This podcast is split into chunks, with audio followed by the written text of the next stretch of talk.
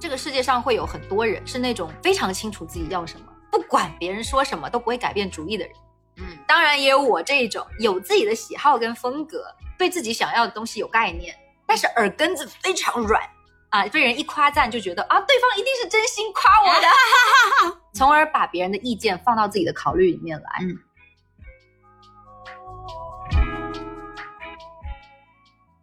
环境对人的塑造，这个是不可避免的。对，就包括我们前面说的很尴尬、很矛盾的那个点，就是你是认为白幼瘦是你喜欢的，纯欲风是你喜欢的，还是整个社会文化引导你去喜欢。引导你，但你不自觉的就以为自己喜欢？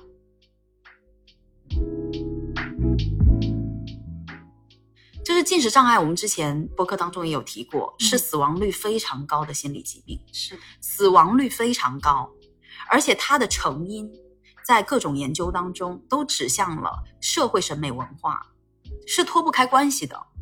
就其实跟你刚才想讲的本质是一样的，就不管流行什么，我们都需要去识别一些审美绑架的信息。对。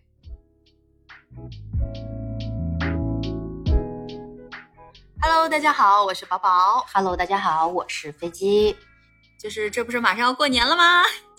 我们也给自己放个假啊，所以二月份呢，呃，我们休个这个小年假。现在在这里提前给大家拜个早年，对，祝大家新年快乐，新年快乐，恭喜发财，一定要发财，来一首，顺顺利利。来一首，来前五。今天呢，我们想来跟大家聊一聊互联网上普遍流行的一些风格，比如说纯欲风啊，比如说奶辣风啊。对，因为最近会比较嗯被这个东西冲击到。就是我为什么非常想要聊呢？是因为我在年初拍了一整套，然后三个主题的个人写真，就选了三个不同的主题，风格差别是比较大的。就当然，这三个风格都是很贴合我自己还有我个人的需求的。第一套是那种白开水风格的，就想做一个记录吧，平时会穿什么，很休闲的一套衣服的一个风格。第二套呢，我选的是较冷漠的那种商务风格的照片，可以用来当成比如说领英的头像，或者是做一些职业照啊什么的。那第三个是选了一套就是个人婚纱，就是自己平时不会穿的风格，复古的法式的感觉。说如果我有朝一日真的有兴趣穿婚纱，也不大可能是一个非常年轻的年纪了。那个时候的话，可能会有另外一种风格哈。但是我觉得应该想留下来一套是我在二十几岁的时候穿婚纱的照片，不强求自己结婚，但是想看一下自己在那个 婚纱里是什么样的。因为我今年参加了比较多婚礼，嗯然后就觉得哎，新娘子真的很漂亮，然后大家又呃真的就很水灵。虽然说，嗯嗯、轻熟新娘也会有嗯自己的韵味，但是我我想说，哎，做一个年轻新娘是什么感觉？想看我拍写真的目的，就是和我自己个人当下的需求，我想要用相机去留下我这个年龄阶段，就是一些日常状态、职业状态、遥不可及的婚恋状态。然后在在拍摄写真的当天呢，摄影师就在我化妆前来跟我沟通嘛，他问我说：“你等一下拍照有没有什么想要突出的感觉？”就我没有什么特别的想法，我就跟他特地强调了一下，说你不要按照拍网红的方式去拍我就行，不是说审美有什么高低贵贱啊。棚内摄影师如果说想要拍摄的 效率高一些，或者说当被拍摄的客户他没有一个特别大的主意，就啊都行，嗯怎么的，这个时候会有一个模板去拍你。嗯，就是效率比较高嘛，而且他是，比如说他经验多，那他肯定按照自己的经验去来，他有一个路径去就不会做事情。管那个体差异性的问题了。拍的多了，他就知道大部分人喜欢的风格和想要的出片效果是什么样子的，再去参考一下现在抖音上大家都喜欢什么风格的出片，就会形成一个比较统一的路径嘛。这样子的话，你出的成果，客户也不会说特别的挑错，不会说哎呀拍完一整套说这套都不行，对，也很容易说把每一个拍摄对象的风格都套进一个模子里面去就是了。是的，就是你在这些照片里，你看不出这个人他是什么样的一个底色。示范的照片，他都是让网红去拍嘛，模特去拍，模特嗯就是长得很美。那我们跟模特的区别就是脸的美丑和身材的美丑，就可能最后出来的效果，他都会想要把它往那种参考照片上面靠。是的，在准备布景的时候，他就问了一下我化妆师，就是他在里头准备布景嘛，棚内大声问第一套要准备什么，化妆师的一个小姐姐就很大声的回他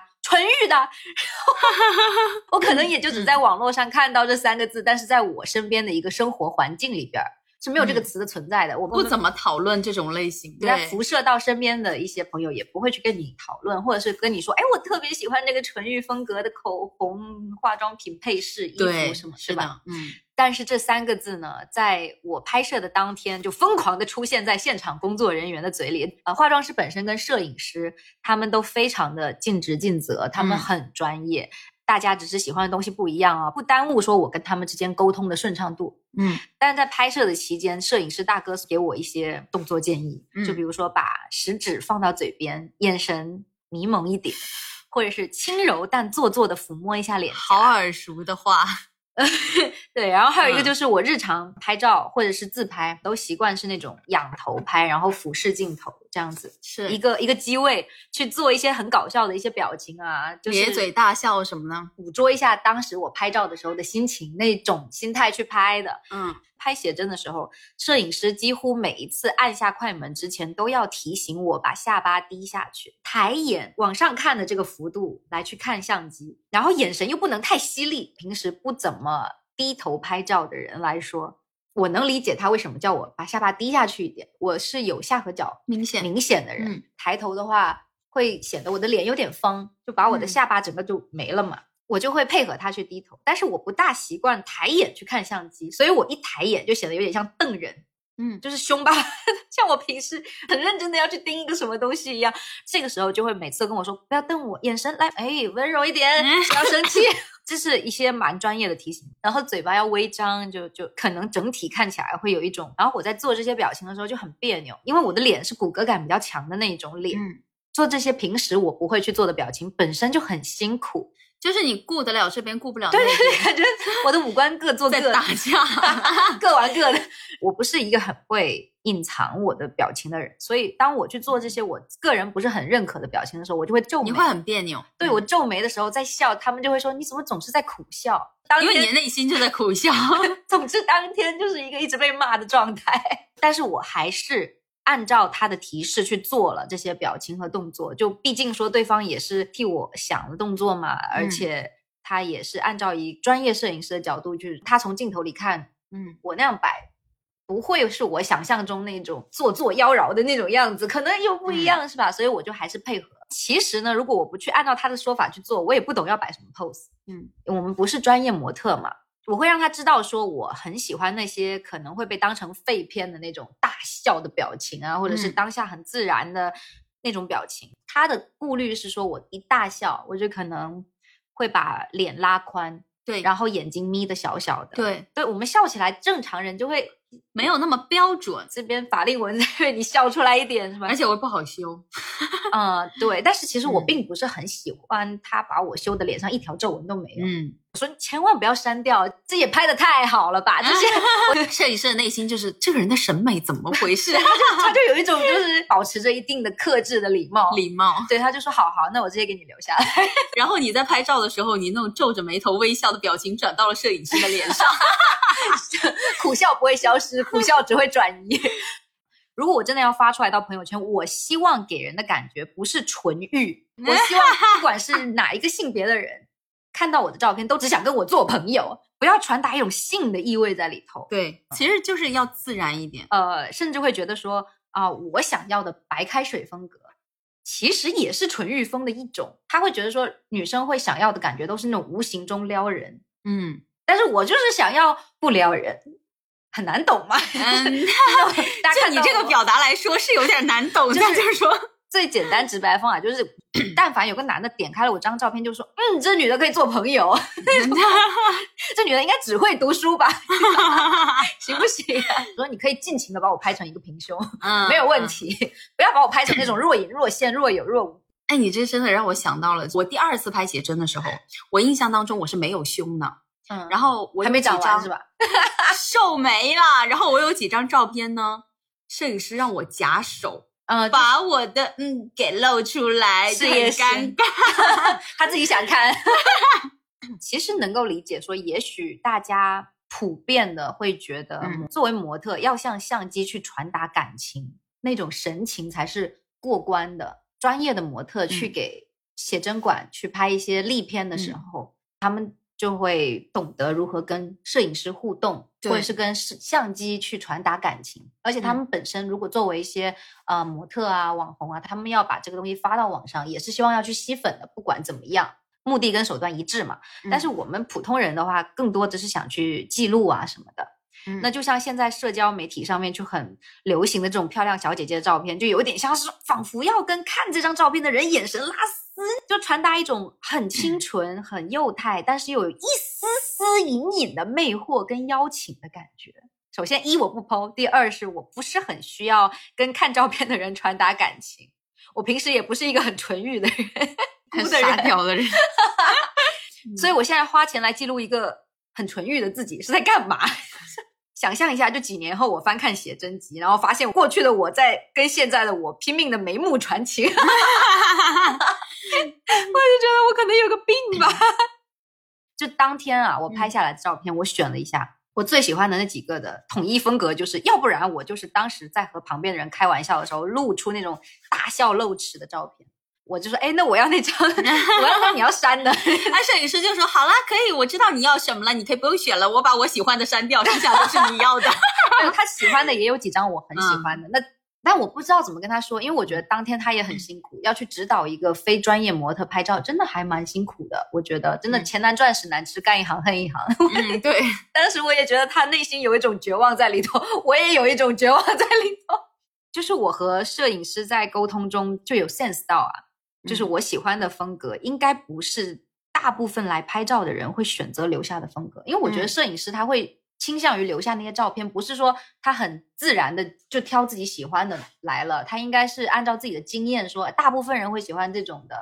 流行为什么是流行？对对，对就是因为大部分人都会喜欢，它才会流行。一个是他自己的美感，他有一个自己训练出来的一个美感；第二个是大部分人都会更偏向于喜欢他喜欢的。真的很害怕，我五年以后看到那个写真集，我，我在干嘛？我想就像我现在看到我的写真一样的感觉吗？这 羞耻啊！就是我怎么照片里这个人在跟我抛媚眼。重点来了，在过了几天之后呢，我到写真馆去选片，呃，这个时候销售这个岗位就很重要。就比如说，我本来买了个套餐，它是只有二十几张照片的，但是可能他多给你留几很好多张好看的底片，你就会多选一张多出来照片，谈精修的价钱就差不多是可能五十到一百一张了。对，对这个价格区间嘛，就可以理解啊，就是能理解为什么销售有的时候觉得客户不是那么美若天仙也要硬夸，因为他希望你多买照片，购买增值服务嘛，嗯，就赚钱不寒碜。工作这几年大家互相理解，但是这个商务夸人的方式真的让我觉得很踩雷。就比如说我本来看到一张拍的蛮不错的底片，他就会马上就跟上说：“哇，这个纯欲感好强啊！你看这个眼神很很有情绪，就很幼态，幼态感很强的照片。”他就会说：“好减龄啊！”当时真的是有问他，我说：“大部分人都会希望自己拍出来跟自己实际年龄就是看起来更小一点嘛。”他说：“当然了，大家永远都希望自己十八岁啊。”然后然后我就说：“好，那你不要往这个方向去引导我了。”我说我：“我没有这个需求，我选片的时候不用夸这些我听不得的话。”我合理的去推理一下，应该有不少小姐姐可能会被夸一句说哇好纯欲，这种夸赞就会被推动着去选片，就是可能夸着夸着夸开心了，这就冲动嗯消费了，就为了这个情情绪价值而买单了。这个世界上会有很多人是那种非常清楚自己要什么，不管别人说什么都不会改变主意的人。嗯，当然也有我这种有自己的喜好跟风格，对自己想要的东西有概念，但是耳根子非常软啊，被人一夸赞就觉得啊，对方一定是真心夸我的，从而把别人的意见放到自己的考虑里面来。嗯，我们这种人是销售的最爱啊，但是后面我确实因为当时他夸我的一些赞美之词，选了以及他的。热情，对我嗯，我我因为这个去选了几张就飞机又开始照顾空气了。啊，哎，他给我推荐了，他给我推了十张，我总不能一张都不选吧？他夸我哎、我也不想呀，但是他说我美。回到家，我下头的时候，再去翻这几张自己因为别人夸我而选的照片的时候，有一种为他人的喜好而付钱的感觉。这是一个在性格上我需要去提升自己的自信和坚定感的地方，就以后需要减少被他人的意见影响自己的决定这样的事情发生的。所以我们会想去跟大家去讨论一下，现在风很大的一些低幼的审美啊，包括一些所谓的纯欲啊，是怎么样去逐渐占领大众的心智。其实刚刚飞机说到写真的时候，飞机说到摄影师如何指导他拍照的时候，我就有一种死去的回忆 突然攻击我的感觉。因为我印象当中，我第一次拍写真，嗯，真是十六岁，就是你有记忆，对我有记忆以来，第二次拍写真是十八岁左右拍了这两次，后来我就再也没有拍过很正式的这种写真了，回忆很差。就说到飞机去拍写真啊，然后我就翻出了我十六岁那年拍的压箱底的写真集，并且我刚才还分享给飞机看了，非常值得一看，对不对？就我当时去了我们本地非常大的一个店，现在已经倒闭了。然后我花了巨资，真的是巨资，就是对于当时的我来讲，就几千块已经是巨资了。你你当时那个价格真的是高于市场价，好吗？我十六岁我也拍了一套，我们是同龄的嘛，嗯，拍那套才三千，所以说它倒闭了，你拍了八千，真的实不相瞒，我现在回头翻相册的时候，真的觉得很羞耻。就这一套相册是我完全没有办法拿出来共享、共享展示给朋友看的。就是担心分享给朋友之后，朋友会对你有什么奇怪，给我拉黑，因为你有一些奇怪的印象，就真的很搞笑。我当时拍了很多套衣服，然后都是比较成熟的。可能啊，我们在年轻的时候都会想要去追求一点成熟，想要变成大人。就小孩想要变大人，大人想要变小孩，真的 可以理解，可以理解。对对。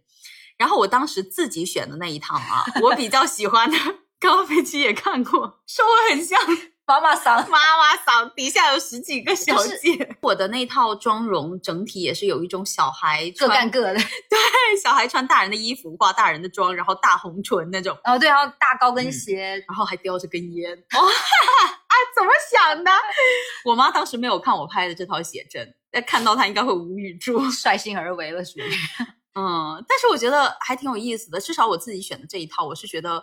它也是一个很真实的状态，就是我当时的真实的状态，就是一个很想要成为大人的，是的，是的，就能够看出来，能够透过这个现象看到我当时的一个心理。然后呢，对方给我推荐了一套当时非常流行的，不能叫服装了吧，就是床单，就是呃一套拍摄的风格，嗯，就是在床上用床单裹着拍照，说是很火的。纯粹的就是说我我们把三点遮一下，然后就拿一个床单这样子上阵私房照。对的，大家知道我那时候还是未成年，但是怎么说那会儿心态就是你给我推荐说哦最近挺火的，他这么说我一定有他的道理。对，那我就试试看，就是这种感觉。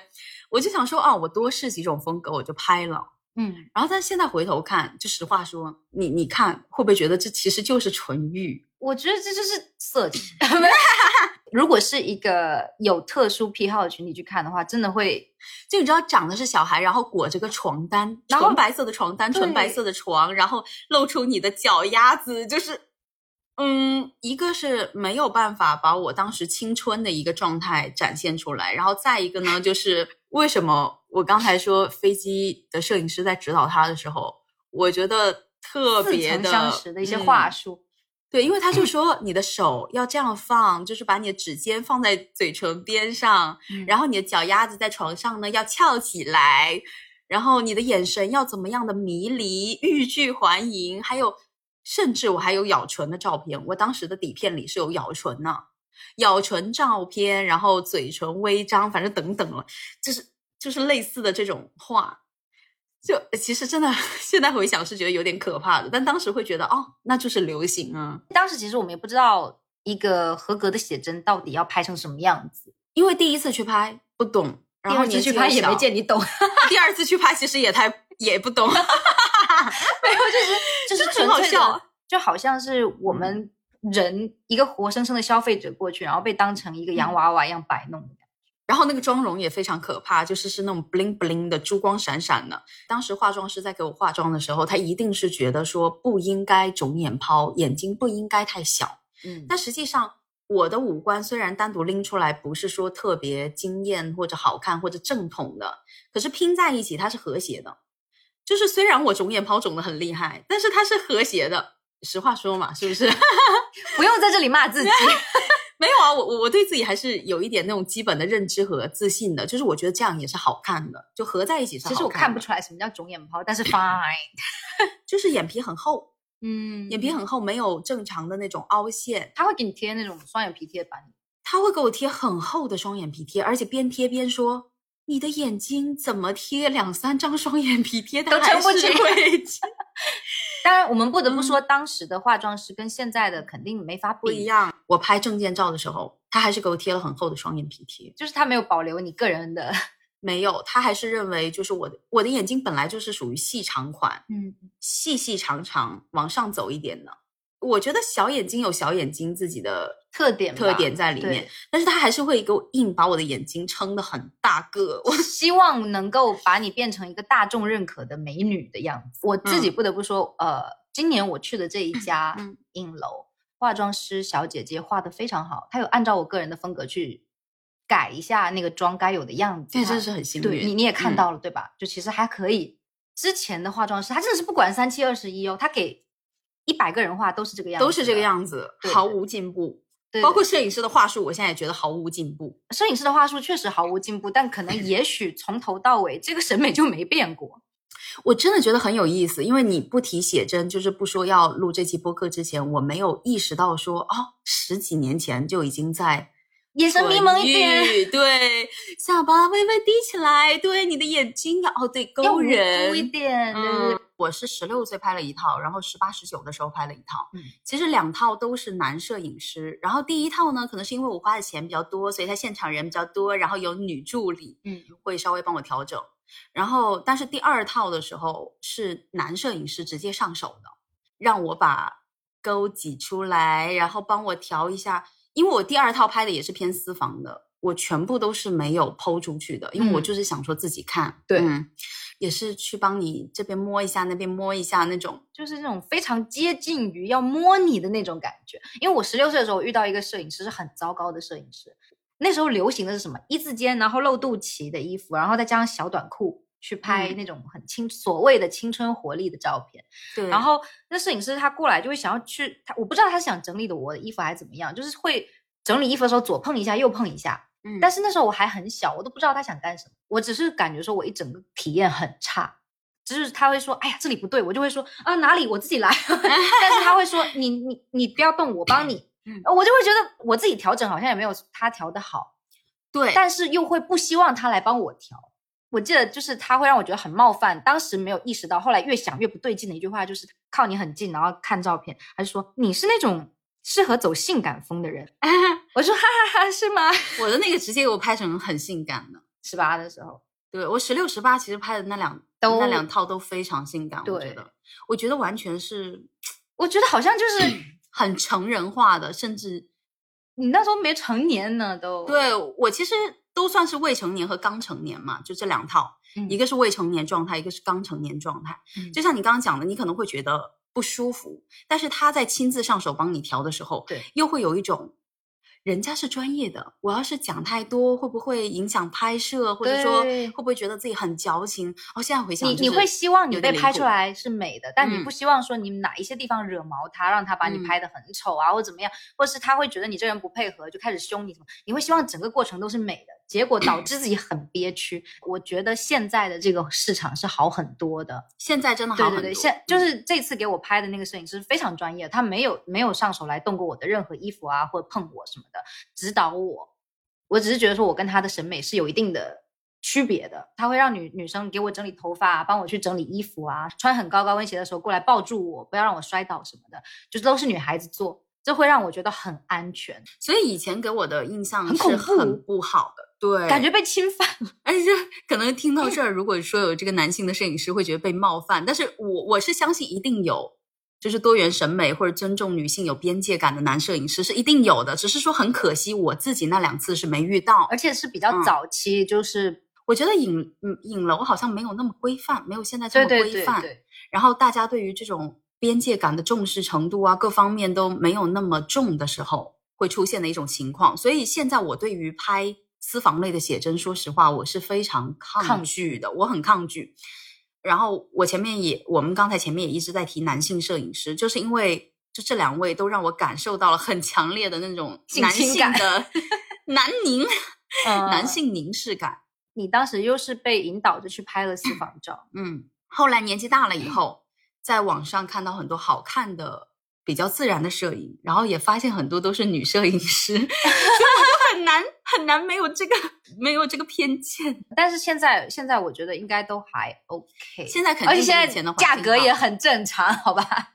对，以前真的有一种你不懂，然后我就给你往死里对，提价的感觉，信息差太多了。对，就是其实我们现在也知道，就不管是纯欲啊，还是白幼瘦啊，嗯，其实还是偏向于男性视角的一些喜好。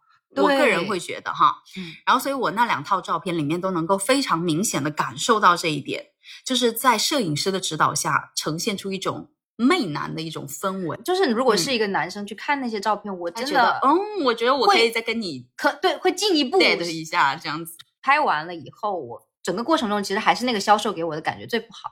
他嗯在引导我去选片的时候，还是希望我去选一些好像是会受异性更欢迎的照片。早年我是有点讨好型人格的，嗯，早年我是会有一点的，就会觉得啊，他们都是专业的，我没有必要怎么怎么地。但是选照片的时候，我真的很想哭，很想让他退钱。所以你知道，刚才我从箱子里把那个翻出来的时候，我发现我是给它倒着盖上的，你知道吗？嗯就是因为正面我的那个很厚重的写真集嘛，正面就是一张我的照片做对封面，所以我还是给他看都看不得，对，不光是压箱底，我还给他反过来盖住，你这是什么把箱子里的鬼关住？花了几千块钱关了一只鬼。比如说我现在去拍这照片，我只是觉得讨好感还是有，但是嗯不会那么强了。没那么强，可是我在看你之前去拍的那两套照片的时候，我都觉得有一种非常媚男的，而且那个时候你嗯根本就不知道这个概念，你就被指挥着摆了那些动作，然后他会跟你说很美很美很美，你就当时就觉得啊可能很美吧，就 是就当时盖着那个被单躺在那里，也许吧，真的很好笑，很迷。惑。就我现在如果再回头看这个照片，可能我现在太会自洽了，或者太会自我安慰了，我心里又会有两种截然不同的想法。就是我我本人是日常矛盾嘛，就一个想法会觉得哦，这是一套可以扔掉的写真集，然后另外一个想法就会告诉我说，哎，这就是当时的我，就是一个嗯不知道自己适合什么、想要什么、喜欢什么。是就一个认知很不清晰、内核很不稳定的一个状态。对然后我觉得这也是一个成长的证据。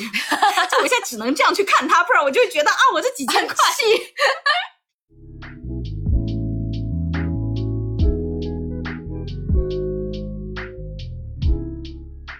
从十六岁、十八岁到二十岁，快要三十岁这种拍写真的整个经历来看，嗯。我们都会发现，哎，纯欲风这个风格真的是贯穿始终，就可能他以前不叫这个名字，换个名字，但是它的底层是一样的，最后造成的那个效果好像它的是一样目的好像是一嗯。致的。对，嗯，我们就来讨论一下说纯欲风好了。嗯我要先给大家打一针预防针啊，就是嗯。我不会对纯欲有什么好想法的，没有没有，对，飞机它就是日常，就是把它洗物又放在脸上，暴躁，想到就皱眉，想到就然后哭笑，然后我就在这里装模作样的 peace and love，其实我内心就是这什么玩意儿啊？好，所以等一下我要装模作样。我有去查一下大家喜欢或不喜欢嘛，然后我嗯就发现其实是很分裂的。有一部分人他会觉得说，它只是一种风格而已，嗯没有必要对这个风格吹毛求疵，说嗯一定是要媚男呐、一定要什么样。就比如说他举说这个话的人跟我合合得来。就比如说大家会举例嗯子说，易梦玲这个网嗯红，她也是很纯欲风格的。那为什么她的这种穿搭，还有照片，还有她的氛围感，让女生都会觉得好美，嗯好吸引女生。纯欲风一开始它可能本身也就是一种风格而已，它可能它原本不叫纯欲风，嗯，但后来演变演变着，好像就是为了某一种目的而去演变得更加的更欲一点，往低处走了。低俗化了。纯欲风这个风格，它可以是一种个人的整体氛围，也可以是你的穿搭风格而已，可以是具体到说一个小配饰的设计，我我管它叫纯欲风设计耳钉，纯欲风设计戒指，对吧？纯欲风设计美甲，嗯，然后就就可能是这种东西。网络上对于纯欲风的解释就是说，又纯又欲，有百分之五十的少女感，再加上百分之五十的撩人的小性感。那一般用来指纯情惹人爱的同时，又有着一定的性魅力和高段位的穿搭。你如果让我去看纯欲风啊，嗯，我会觉得这个词我们可以分两种解释来看，就是第一种呢是清纯当中带有一点野心的状态，我觉得这其实是会让女生喜欢的，就是这个欲，它不是性欲，而是一种别的东西。野心就是一种欲望，他会展现出他的欲望，他想要什么，你甭管他想要的是什么，他会有那种状态。但是另外一种是现在演变下来之后，是一种撩人的感觉。欲它就不光是野心，就是我想得到什么东西，它可能是我有特定的目标群体，然后我想要男性的关注更多，会给我感觉。其实也是会有女生去喜欢，但是我觉得女生喜欢的同时是说，我也好想成为那样子漂亮的女人的那种喜欢。这种野心其实不是不好的，它能够摆在面上其实是好的，它会有一种反差感，或者有一种矛盾综合感，其实也是会惹人喜欢的，到现在可能互联网上普遍吹的是一种很单向的欲望。风很大的那种男性点赞居多的成语，对对对，没错。都，是擦边，我也是这么想都，在擦边，嗯，开始左摇右晃啊什么的。不是百分之五十、百分之五十的事儿了，它就是很强烈的百分之七八十都是我想让你看到我的大腿根。还有一些暗示感的动作，就比如说往脸上抹奶油，就比如说在被窝里这样子看你，像一个小女友，好男友视角，本身长得又比较幼态，他太幼态了。对，又嗯勾起说观众对于玉的这种强烈的遐想，就有一点像那种半熟少女啊，然后在十八岁这种模棱两可的年纪，还像一个十八岁我都觉得你说大了，十六。嗯，就好吧，我这嗯是往 legal 的方向去讲，然后我们就说十六到十八，很模棱两可的这种状态，然后还像小孩子一样单纯，但是已经对两性有所了解，并且在眼神和动作里面暗示你、邀请你。光从女孩子的角度去看的话，确实拍出来这张照片是好看，底下的留言是恶臭的。对，大家也知道，有一个很出名的影视作品，里面有一个叫洛丽塔的形象，什么呢？就描述起来是那种天真又放荡、敏感又多情，是一个介于孩子跟成年人之间的精灵的感。他知道自己的吸引力，同时也急于去证明这一点。现在的纯欲风有点像是在洛丽塔这种歪掉的地基上搭起来的一座危楼一样。当我们在说纯欲风的时候，其实不会特别的感到不适，但是当这个风格直接连接到《洛丽塔》这个影视文学作品的时候，其实也可以理解为什么会有这么一部分人对这个风格很抵触、很排斥，或者是直接不感冒嘛。其实有很多的词都是在后面慢慢演变着、演变着歪掉，或者增加了一些负面的含义的。对对嗯，朝着更容易被传播的方向去了。像我们刚才讲，有个反差感。其实嗯反差这个东西一直以来都是被大家喜欢的，就比如说麻辣教师啊，比如说看不少哦。就比如说我的严肃哎女领导啊，多哦不是这个东西，青春之际的男孩子会经常跟你说：“哇，这辣哦，这个正哦。”然后你一看，这不是你老师吗？这种感觉吗？嗯，反差一直都是大家喜欢的，嗯只不过说纯欲风，它可能一开始没有那么大面积的露肤呀，但是后来就变成说是我穿的越来越少，动作越来越怪，然后这样是更容易被传播的。大众可能没有办法一下子 get 到那种收敛太多的图片嗯传达的信息，但是能够轻易的看到图片的一秒钟，就 get 到那种释放更多性魅力的信息，促成更多的点赞和转发，打造一个纯欲的氛围感，其实是有有一些条件的。对，长得幼态有少女感，皮肤是要白的。因为我看到一个对比图啊，就是木村光希跟、嗯呃雪莉的照片就做做对比。木村光希她是皮肤是小麦色的嘛，中性。她那张照片啊，嗯我我其实不知道她本身，我没有追星，她长得也挺幼态的。那时候她也刚出道嘛，在跟雪莉的照片放在一起比，然后雪莉就是白的发光的典型啊，对，那确实一下子看上去就是，虽然都有少女感，但是皮肤较黑的拍摄主体会让人觉得更有野性，而不是更有幼态感。皮肤白会让人更有保护欲，皮肤嗯白也变成了一个门槛。然后骨架小，尤其是腰背不能太厚，背薄一点。呃，小孩儿嘛，身材上呢，你不能胖，但是你也不能瘦。算瘦的，不能骨瘦如柴。对，就是嗯你要有胸，要有屁股，深色的长发，那样够清纯。然后是眼神清澈。如果你能戴一些放大眼睛的那种美瞳是更好的。深色的放大眼睛的美瞳，就小狗眼，纯欲风还没有那么风靡的时候，就这个词，嗯这些所谓的纯欲风门槛啊，之前就是大众眼中一个普遍的美女的形象啊。当你去把它们拆开来看，这不就是我们之前一直在说的漂亮妹妹的形象吗？但是之前这个形象普遍被叫做校花、段花跟班花。现在其实我很少听到这个词了，但也可能是因为我就我上学太久了，现在可能更少的去讨论这个词。但我们那个年纪的初高中是很嗯流行这个词的。是的，然后在这个阶段之后呢，有一段时间大家就在说，在热烈地讨论要不要服美役这个事情，就是嗯我要不要 为了让异性觉得我好看而去打扮。对，很多人都选择不要。但是现在画风一转，我喜欢这些东西是因为他们是纯欲风，而我喜欢纯欲风。我这么做是为了讨好我自己，让我自己开心，而不是为了让异性喜欢我。是，但是你这个很难去究其根源，或者说去去判断说，哦，他是不是真的是喜欢或者怎么样？审美标准还是那一套。在新瓶换旧酒的情况下，我们当年会说啊，不要为了迎合异性而服美役，然后现在又变成我只是在取悦我自己。比如说，你看到了一套就是现在当代演变后的那种纯欲风格的照片或视频，底下你会看到不同的言论。嗯，一批会觉得这这就是媚男呐、这就就是是擦边啊。擦边呐、然后一批呢，就是一群男的说，哼。你们这些女的，怕不是长得又黑又胖，就是会诸如此类的，然后或者说一些很下流的话，然后还有一批就会说女性会说，我也喜欢呢、这怎么会是擦边呢？我也觉得我一个女的我都喜欢，对我一个女的我都喜欢，对，很有意思的现象是你在这个评论区里会看到百花齐放，但是我觉得，就是如果嗯。大家真的喜欢，我觉得嗯是没有什么的，无可厚。非因为有些女孩子她打扮成纯欲风是很漂亮，而且她也没打算以吸引异性为目的去这么打扮。其实我我会觉得，在讨论这个话题的时候，有点迟疑或者矛盾，不知道怎么说的。一点是，我并不觉得部分的女生她想要讨好异性或者怎么样是一件不对的事情。我觉得我们在讲多元，其实她是纳入其中的，对这是她的个人选择。对但是我觉得它变成了一个很大的一个风向的时候，会变成我们是边缘人。就是就连我嗯自己喜欢的那种白开水类型的，都会被直接归纳成纯欲，就因为拍出来其实感觉是一样的。我说我没有在邀请的感觉，但是看的人就说你这不是在邀请吗？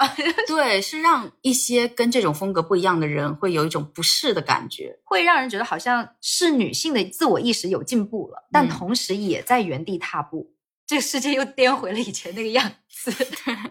比如说，我现在看到很多嗯互联网上流行的东西，看似是百花嗯齐放的，但我觉得底层还是蛮一致的。嗯比如说之前争议很大的宝宝碗，把小孩子打扮的很性感，让自己的小孩摆出很性感 pose 的奶辣风，无脑小甜文改拍的那种爆款短剧，嗯。虽然是虽然是 中年妇女受众会比较多一点，但是其实如果嗯。男性去瞄一眼的话，也会觉得里面的内容是会让他们舒服的。他们是作为一个拯救者，或者是作为全局的操控者，一个男主角再去对。在这个故事里面的。就算他有说虐男主。虐男主的时候，还不是女主在心痛？到底是什么情况下会这种东西会虐到男主吗？女主堕胎了，谁痛？男主心痛，我 我真的很疑惑，我我的肚子都快痛死了。你跟我说他心痛，就跟我妈以前揍我，她说打在你身，痛在我心，打在你身，痛在我心，有什么区别？到底是在虐谁呀、这很搞笑。你但凡来一次月经，都知道男主再心痛也不如我的经痛，更何况我堕了个胎啊！这个男主好做作，他说哇，我心痛的要死掉了。然后我们月经来说，不要那么做作，起来干活。操！我就想说，都爽到谁了？如果无法从歪掉的风格中获得实际的利益，那就可以不要把自己硬塞进就是不合适自己的鞋子里跳舞。嗯嗯，其实就是刚才我有一直在隐忍一件事情，就是没有把它说的太男女对立化或者怎么样。但是我自己内心真实的想法还是会偏向于，呃，就这个风格的兴起，就是还是跟男性视角是有一定关系的嘛。就是前段时间演员陶虹有一段话非常火啊，大概说的就是什么亚洲少女文化的盛行是什么男性不成熟和幼稚的体现，无意挑起男女对立。丢失一批男粉，对，但是不得不暴躁离开，还给你留恶评。不要给我留恶评，留恶评那你就是对号入座了。我可不一定说的是你、哦。谁会把他嘴巴封上？少女文化盛行，其实这就是很真实的情况啊，就甚至是有点幼女化了啊。我们从流行词当中可以窥见一斑。宝宝碗气死我了。对，流行词里面可以窥见一斑呢，就比如说别的小朋友要的我也要，还有宝宝碗啊这种。你怎么不跟你妈说啊？哦，我没有在骂人。突然，我突然想到，我好像有一段时间有点颠哦，就是在流行这句话的时候，我真的跟我妈这样讲过。对不起，但是我真的是我妈的宝哦，不是跟跟妈妈讲没有关系。嗯，你是可以从这些词里面去看出，在男女关系里有倾向于女性更弱势、更需要照顾的这种巨婴的状态啊。然后我那天还看到了一条，就是社交媒体上的一条 po 文。陪老公加班，老公奖励我宝宝碗的一个推送奖励。然后我第一反应是，我的账号是被我养废了吗？怎么还给我推这玩意儿？然后我一看点赞，上万个点赞，好痛苦哦！我就想说，哦，这么火，难怪会推给我哈。然后立刻点击，不要再给我推送那类似内容。讲，你怕你看多了，你学是不是？就就哦，就有在害怕，有对自己有迟疑吧？可能对自己不信任。就是讲真，现在就是比起信息茧房，我更不愿意看到这种我非常不感兴趣的东西啊。但我觉得这个现象还是蛮有意思的。对，我会觉得其实你作为生活情趣、网络的热词啊，伴侣之间开玩笑那种玩一玩也还好。但是这么认真、如此带有小秀恩爱的方式去描述，给我一种感觉是，你想让我感觉你这个老公特别好，你想让我羡慕你的生活的状态。更那个什么的是，底下评论区可能还有人艾特自己的伴侣，要学哦。就有点一言难来上课，就是，但是也好在有很多人会发一些，我也不知道是不是后台媒体给我推送的时候把那些我喜欢的评论给他顶上去的原因，还是怎么样？我也看到了一些是正常人，对，在发一些很搞笑的我不理解的表情包，就瞬间让我觉得我自己可能没有那么格格不入。就是还有前段时间很火的那种什么。就这个世界发癫的证据被我抓到了，就 就是有些男生会开直播，然后把自己女朋友打扮成什么女仆装啊什么，然后说我去打游戏，帮我看一下女友，就网友们帮我看一下女友，然后一般网友都是男生嘛，嗯，就在下面留一些恶臭发言。本来没有发现这个东西，就这个互联网还是很多东西，它屏蔽了我，但是你也进入了一个信息茧房吗？我觉得是这种内容在主动绕开我，但是呃，就在看一些博主的吐槽的时候，嗯。我的流量密码，我就啊，其实回到生活当中，我其实也有遇遇到过，就让我不舒服的类似的情况啊。我觉得太常见了，尤其是在异性审美里。现在不是我去或者我们去评判说男生就喜欢白幼瘦，而是确确实实我生活当中就有类似的经历。也有的朋友可能会说自己是女性，自己就喜欢白幼瘦，觉得好看啊，这个我觉得无可厚非啊，因为。就像我刚才讲的，多元文化里肯定白幼瘦也是包含进来的。对，而且它哎，对，而且很干净嘛 就干干净净的出门，会让人觉得很赞。你很尊重你身边的人。对，没错。但是我之前有遇到过在异性交流的时候，让人非常无语、想翻白眼的情况啊。嗯。就比如说，我有一阵子天天出去晒太阳，嗯嗯，然后当时被我的暧昧对象说我皮肤黑了很多。然后他说的时候，那个语气是属于那种审视和不喜欢的那种语气，就好像这个人他在挑剔我，就是这个人明明在说话，你怎么感觉他好像用眼睛上下扫了你一遍之后白了你一眼？没错，就是那种让我觉得，哎，我现在就应该找个洞钻进去，把我就藏起来。我真是有罪啊！我一出门应该在身体上涂点素颜霜。对，然后我当时第一想法就是，这个恋爱属实是没有必要谈了。就他现在在挑剔你，他希望你变白，那为了满足谁？满足你吧，就是给我这种感觉。哦，我的天呐，我当时怎么还会有这样的暧昧对象？很好笑。就我要我要反省一下我自己。然后还有就是工作上有合作关系的伙伴和异性朋友，我记得有一个是说我小腿有肌肉，九十斤左右吧，其实是非常瘦了。就我的身高来讲哈，但是因为我那段时间是非常坚持锻炼的，而且我特别。爱跑步，一跑能跑十公里，所以我的腿有肌肉很正常。我没有肌肉，我是怎么过来的？一路上都是飘着飘过十公里。所以你是想象我是两根筷子在里面走是吗？所以就很好笑。骷髅马拉松，他当时讲说：“你怎么这么瘦？你的小腿还有肌肉？”我当时他就是原话就是这样：“你怎么这么瘦，小腿还有肌肉？”而且他还补充了一句让我更反感的话：“他说男人的腿才有肌肉呢。”哦。我的人中，那我掐一下，我掐一下，然后真的很好笑。而当然，这这个异性朋友，他后来的恋爱对象都是白幼瘦，对，他是那种漫画腿，找那种就腿特别细的清纯款的女生。其实从这些事情上，你也可以看出，不是我们硬说白幼瘦是男生们喜欢的，而是确确实实。我那天就是还分享给你了，就我有看到一个吐槽流量明星出演这种电视剧，而且采用非常幼龄化的表演状态。那个 UP 主他真的骂的很很脏很脏很狠，他说你是怎样是满足恋童癖的喜好？就骂的很狠，但是其实我会觉得说，演员可能有时候确实没有对剧本内容有那么多的话语权，你只能按着他给你的感觉，但是去演。躲在后面的那个人，其心可诛，真的，就是他这个剧本小说原著其实本身就有一些问题，他可能并不适合翻拍，或或者你需要改动后再翻拍。所以你说这种审核到底怎么通过的？不懂。就像你刚才就最后讲的说，对未成年的三观的一个塑造。我觉得会造成很大的影响。对，就是我不是想说我们每个人都要有什么为社会奉献、为社会考虑的这种想法啊，但是确确实实你能够感觉到整个社会文化环境它有这样的一个问题存在。大方向的是社会文化，小方向就是家庭环境。我们之前也经常会聊。因为我觉得环境对人的塑造，这个是不可避免的。对，就包括我们前面说的很尴尬、很矛盾的那个点，就是你是认为白幼瘦是你喜欢的，纯欲风是你喜欢的，还是整个社会文化引导你去喜欢，引导你，但你不自觉的就以为自己喜欢？我觉得这个很难评，这是一个多重因素混合的结果。是，与此同时呢，也有一种情况，就是我好像没有办法完全否定一种可能性，就是有没有一种可能？我是因为原生条件的影响，在年幼的时候就没有办法选择所谓的白幼瘦或者纯欲的方向，或者因此没有受到特别多的影响。假设我天生就是白幼瘦的这个底子，那么在整个环境影响下，我是不是会走那个路线？嗯，慢慢变成纯欲的拥护者？我也有思考这个问题，我觉得真的不好说。嗯，因为我觉得环境的力量太太强大了。对，我不想去放大自身的力量，就所谓的自我觉醒。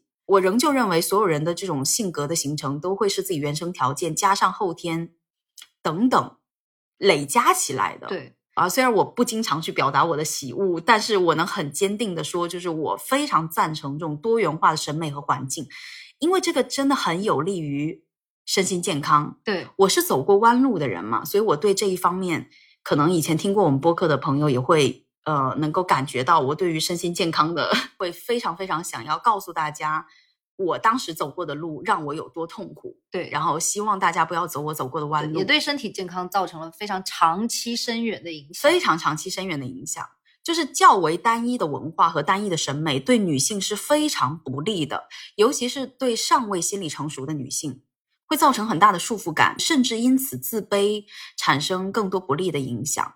那听过我们之前播客的伙伴就知道，我有讲过进食障碍的问题。就我是有被审美绑架过，做出伤害自己身体的行为的人，就包括我现在脱发呀、胃病啊，各种乱七八糟的问题。就是进食障碍，我们之前播客当中也有提过，是死亡率非常高的心理疾病。是的，死亡率非常高，而且它的成因在各种研究当中都指向了社会审美文化，是脱不开关系的啊。所以这里。因为之前提到比较多，我们就不赘述了。感兴趣的朋友也可以去听一下我们之前那期播客啊。其实谈到整个社会文化环境改变的问题，会让人有一种无力感。就但并不是说我们没有什么可以做的。就比如说坚定的走自己的路。嗯，当一个个多元化的个体出现，有更多的人为多元化的审美发声。嗯，那我相信整个环境也会慢慢的变得更加的开放和包容。就其实跟你刚才想讲的本质是一样的。就不管流行什么，我们都需要去识别一些审美绑架的信息。对，只不过他以前是很硬的，就是攻击你，就是如果你不在这个范畴，你就是丑女。但现在他很软，对他现在是那种软传销，对渗透式的，对审美绑架的信息。就不管是网络上的还是周边人的，对，都希望大家就是真的能够就是慢慢的找到适合自己的和自己真正喜欢的风格。是。好啦，本期节目就到这儿啦。我是宝宝，我是飞机。如果对这个话题有其他的看法的朋友，欢迎在评论区给我们留言。我们下次再见，拜拜，拜拜。